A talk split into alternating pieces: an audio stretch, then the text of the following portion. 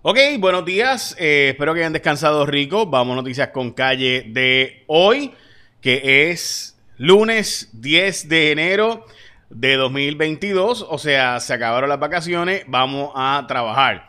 Ok, vamos a trabajar. Hablando de trabajar, hoy es el Día Nacional de varias cosas. Entre ellas de arreglar o de limpiar el escritorio. Eh, también el día de la planta dentro del hogar, también el día nacional del chocolate que es como eh, agridulce, no sé. Este, ok, también es el día nacional de cortar el costo de energía, el día nacional de las ostras, las Rockefeller. Eh, también el día de los muchachos que están en cuarto grado y muchachas también. También es el día de salvar el águila. Eh, y de la gente peculiar. Así que hoy es el día de todas esas cosas.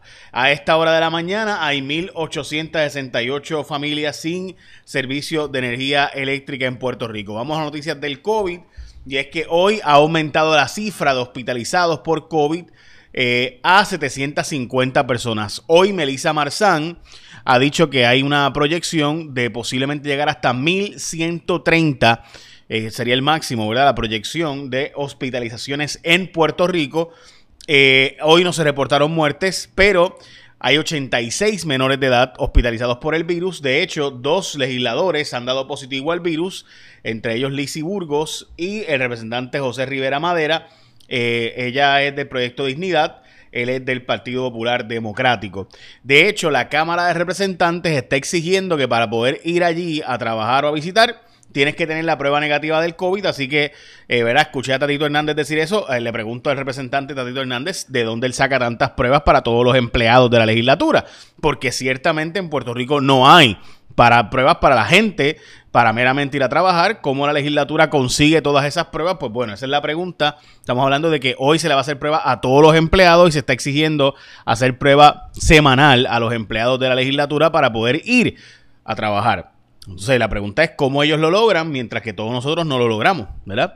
Este, nuestros respectivos trabajos. Bueno, vamos a las portadas de los periódicos. Hay un choque por la designación al, del juez Rodríguez Casilla al Tribunal Supremo. El juez Rodríguez Casilla es un juez eh, que fue nombrado por eh, eh, Pedro Rosselló y luego de eso por Sila Calderón. Eh, sin embargo, su reciente decisión más notoria es la decisión a favor de Ricky Rosselló, eh, donde decidió a favor de él como delegado de la estadidad, de que él podía ser nombrado, o sea, podía eh, cumplir con el requisito de residencia de Ricky Rosselló después de haber sido electo, no antes. Y así que el juez Rodríguez Casilla, eso fue, ¿verdad? Un caso reciente, el caso de Ricardo Rosselló como delegado de la estadidad o cabildero de la estadidad y demás. Eh, pero ha sido nombrado el juez Rodríguez Casilla, entonces, el juez, Rodríguez Casillas, perdón, es reconocido porque eh, estudió de Derecho estando en silla de rueda eh, y llevó un caso bien importante ante la contra la Escuela de Derecho Universidad de Puerto Rico por no tener facilidades para personas en silla de rueda. de hecho, estudió en la Interamericana porque tenía mayor facilidades para la facilidades en bachillerato para eh, sillas, personas con sillas de rueda. A todas estas, el presidente del Senado, José Luis Dalmao, envió un comunicado de prensa diciendo que no va ese nombramiento, que él no lo va a atender eh, en el Senado de Puerto Rico porque no hubo consenso para el nombramiento, así que el juez Rodríguez Casillas, salvo que cambie de opinión el, el presidente del Senado, pues será colgado ese nombramiento y no llegará a ser juez del Supremo. Recuerden eh, de hecho, reciente, eh, eh, el portavoz del Partido Popular, Javier Aponte Dalmao, ha dicho que no hacen falta nueve jueces, que con siete jueces es suficiente en el Tribunal Supremo. Actualmente hay ocho jueces en el Tribunal Supremo de Puerto Rico. Les voy a hablar ya mismo de lo que dice la encuesta de Guainabo y por qué Edward O'Neill, en mi opinión, comete un error al decir estas expresiones de quiere reivindicar a su padre, quien se declaró culpable de, ¿verdad? de los traqueteos allí con mujeres en el, en el municipio. Pero bueno, ya mismo habló de eso y de la encuesta y de hecho como Rivera Chats está directamente en la eh, campaña de Edward O'Neill tratando de buscar obviamente ese ayuntamiento que fue el que le dio la base electoral y económica, ¿verdad? Su estructura política ya mismo. También lo que está pasando en el municipio de Mayagüez con el puerto de Mayagüez y las portadas de los periódicos, pero antes de eso llegó el momento, gente, de Martins Barbecue. Mire, esto es bien simple. Todavía estamos en las octavitas y Martins Barbecue está alimentando ese espíritu navideño con pernil asado, arroz guisado, codito, agua, refresco, todo eso por solo $7.25. Así que el plato navideño de Martins Barbecue. De hecho, están entregando con DoorDash, Uber, Uber Eats, Diamond Bite, solo en tiendas participantes. Hoy para Martins Barbecue. Qué rico, ¿verdad? Mm. Me encanta el pollo Martins. Así que, este, de nuevo, arroz eh, guisado, pernil asado, coditos, agua o refresco por 7.25 en los Martins Barbecue participantes. Bueno, ok, vamos a lo próximo. Y es que eh, la Cámara de Representantes está planteando que empieza la sesión legislativa y los primeros proyectos que van a atender o la prioridad que le van a dar es eliminar el fiscal especial independiente, también eliminar el inspector, el inspector general y el Departamento de Seguridad Pública. Ninguno de esos proyectos tiene posibilidades de ser aprobado por el gobernador hasta el día de hoy. Eso puede cambiar, pero el gobernador ha dicho que eso, ¿verdad? Que él no va a eliminarlos hasta el día de hoy. La Florida perdieron un millón de pruebas de COVID.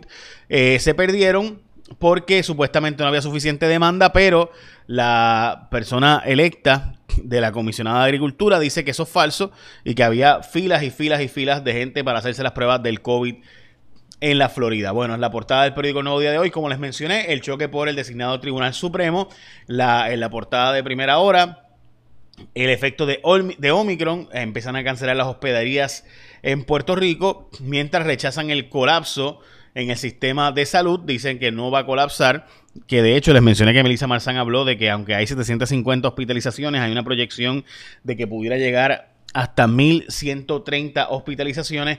Esa es la portada, las portadas de hoy. Las portadas del el fin de semana, el dilema de las demoliciones, es la portada del nuevo día de ayer domingo, que honestamente es para pelos porque hay personas que repararon la casa sin arreglarla. Obviamente, o sea, simplemente se metieron a vivir allí de nuevo sin que se arreglara la casa, eh, casas que se supone que estuvieran siendo demolidas y de las 1400 que se supone que fueran demolidas, menos de 100 han sido demolidas a estas alturas, pero la gente pues, esperando por el gobierno se hartaron y siguieron adelante. Y lo que hicieron fue que se pusieron a vivir nuevo en casas que se supone que fueran ser demolidas.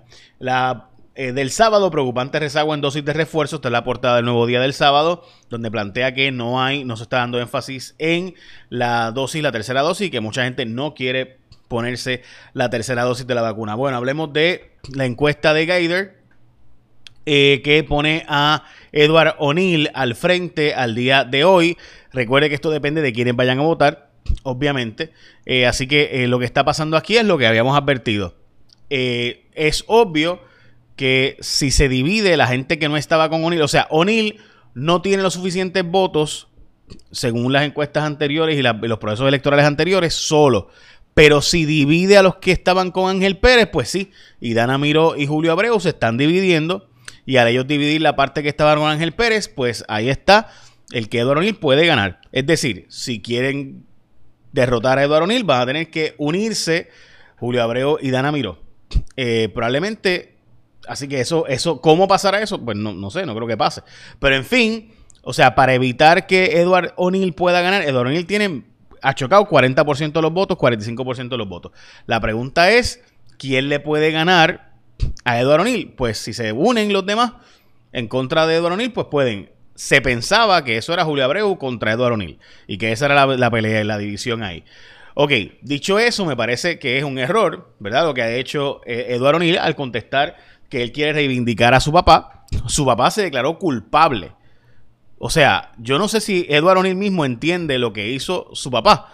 Porque francamente, a mí por lo menos me pareció bien para pelo leer eso. O sea, yo quiero reivindicar a alguien que según él mismo, porque él se declaró culpable, eh, básicamente violencia de género, hostigamiento sexual en el municipio, pues yo quiero este, reivindicarlo. Eh, pero si se declaró culpable, o sea, él admitió que él cometió los, los hechos, o sea, que él cometió los actos, y aquí está, ¿verdad? Eh, Héctor O'Neill se declara culpable en caso de violencia de género y hostigamiento sexual. Eh, así que, pues, ¿verdad? Es como que medio sorprendente eso de que tú digas, quiero reivindicar a alguien, quiero hacer ver que hizo bien alguien, que hizo, ¿verdad? Que se declaró culpable y admitió los hechos, ¿verdad? De hasta usar una servilleta, ¿verdad? Recuerdan ustedes que se masturbó frente al escritorio de la muchacha y cogió la servilleta y la limpió. Eh, pero bueno, nada, eso es lo que él dijo, así que allá él con su conciencia. De hecho, Rivera Chats hoy está abiertamente en campaña a favor de Edward O'Neill eh, en sus eh, redes y fue a Telemundo y dijo en su segmento de análisis político que él, pues queda que Eduardo O'Neill va a ser el próximo alcalde. bueno, aseguran que hospitales están lejos de colapsar, que es la noticia más importante del día de hoy. Dice que puede aguantar lo que está pasando en los hospitales, el aumento de hospitalizaciones hoy, el Departamento de Salud, estaremos al pendiente. ¿Y qué va a pasar con el arbitrio de las foráneas? Ha dicho Juan Zaragoza y otros que están pendientes de qué va a pasar con ese impuesto de las, empresas foráneas, que como ustedes saben, es uno de cada cinco dólares que el gobierno tiene en sus manos y se puede perder ahora. Está en una renegociación. Nos queda un año más y el Tesoro nos prohibió que podamos coger ese crédito adicional. Y finalmente recuerda que Martins Barbecue tiene hoy Qué rico, ¿verdad? Este, nada más de verlo. Eh, hoy el plato navideño a 7.25 es un pernil, pernil asado, arroz guisado, codito, agua refresco, todo eso por 7.25 Martins Barbecue. Qué rico para el corillo del trabajo, así que ya sabes. Bueno, eh, hoy los espero en Los Datos son los Datos y regresamos mañana a Cuarto Poder, así que écheme la bendición, que tengan un día productivo.